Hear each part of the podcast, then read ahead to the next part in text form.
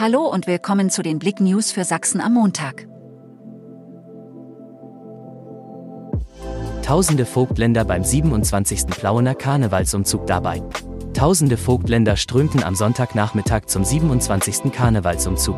Der Wettergott meinte es gut.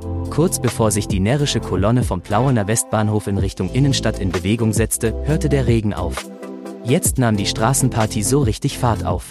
Begleitet von heftigen Konfettischauern zogen fast 40 Wagen an den Schaulustigen entlang der Strecke vorbei. Großeinsatz der Polizei nach Explosion eines Cafés in Leipzig. Am Sonntagabend gab es laut Augenzeugen einen ohrenbetäubenden Knall in der Leipziger Neustadt. Glassplitter flogen durch die Luft und Menschen liefen aufgeregt in die umliegenden Seitenstraßen.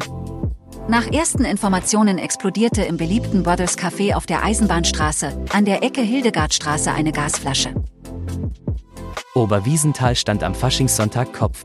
Wenn sich der Skihang von Oberwiesenthal in einen Hexenkessel verwandelt, dann ist Skifasching. Die diesjährige 105. Auflage am Faschingssonntag stand unter dem Motto Deckel auf, Deckel zu feiern tun mir sowieso. Chemnitzer FC klettert auf den zweiten Tabellenplatz. Der Chemnitzer FC hat am Sonntag sein Heimspiel gegen den VfB Germania Halberstadt 3 zu 0 gewonnen und ist damit auf den zweiten Platz der Fußballregionalliga Nordost geklettert. Danke fürs Zuhören. Mehr Themen auf blick.de